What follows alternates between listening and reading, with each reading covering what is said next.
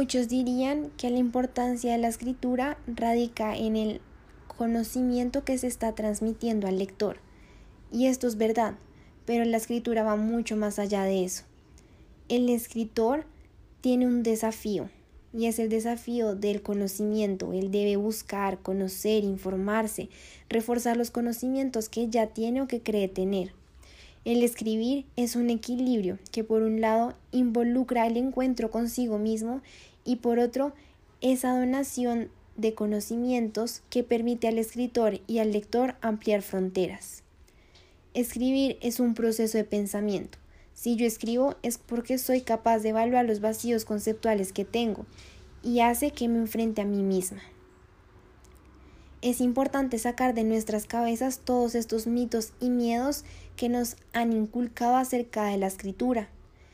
Un escritor no nace y es posible hacer y formar a un escritor, teniendo en cuenta que se deben seguir una serie de pasos, ya que la escritura es un proceso.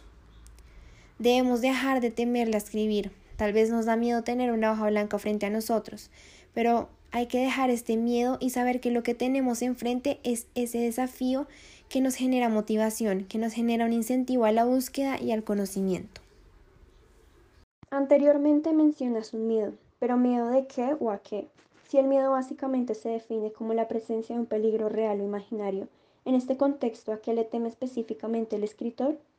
Le teme una ausencia de temas, a que lo que esté pensando no salga tal cual lo piensa, o el simple miedo de encontrarse a sí mismo, de ver qué hay detrás de cada idea, detrás de cada personaje situación real o irreal de cada historia. Miedo de realmente saber que lo atormenta, que lo hunde, que no lo deja ser. Cuando un lector le piden buscar su estilo como base para una buena escritura, ¿cómo encontrar ese estilo? ¿Cómo encontrarse a sí mismo una sociedad que no sabe bien la definición de este? Una sociedad en que lo diferente es lo extraño y lo semejante es lo mejor. Es difícil empezar a crearse como escritor a medida que la sociedad va evolucionando. Cada vez se hace más grande el concepto de que si no eres bueno no sirve y dónde queda el trabajo, la disciplina, el éxito que se puede llegar a obtener con esfuerzo. Por eso se resalta la gran diferencia entre un escritor experto y el que hasta ahora se está iniciando. El experto sabe el sacrificio que hay detrás del éxito, el que hasta ahora está empezando cree que la experiencia es innata. Y creo que desde ahí puede partir el miedo, el miedo de fracasar sin haberlo intentado aún, el miedo de que el esfuerzo que se haga no sea suficiente en un futuro. Pero lo que aún no somos realmente conscientes como lectores y algunos como escritores es que el oficio de la escritura es como la vida. Es necesario escribir, reescribir, es necesario cuestionarse, escapar de vez en cuando de la realidad. ¿Es necesario el miedo? Claro, nunca dije que no lo fuera. Pero el miedo a qué nivel? Al nivel de que nos haga tomar la decisión de rendirnos y no encontrarnos a nosotros mismos. Pero esto va más allá del miedo. Es necesario romper los límites, pasar las barreras y permitirnos ver que la importancia real de la escritura radica en la posibilidad que ésta nos da para transmitir conocimientos, ideas y opiniones, para conocer el mundo que nos rodea.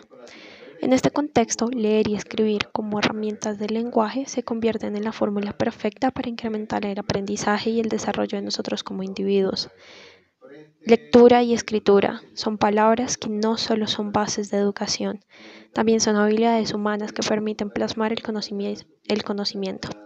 Asimismo, son capacidades que todas las personas pueden adquirir en un proceso que va mucho más allá de la comprensión de los símbolos y sus combinaciones. El dominio de la lectura y de la escritura implica el conocimiento del uso adecuado de los iconos y la creación de un hábito en torno a la destreza. Poco a poco, la habilidad nos permite aprender cosas sobre el mundo que nos rodea. Se convierte en un medio de incalculable valor para aumentar el deseo de saber.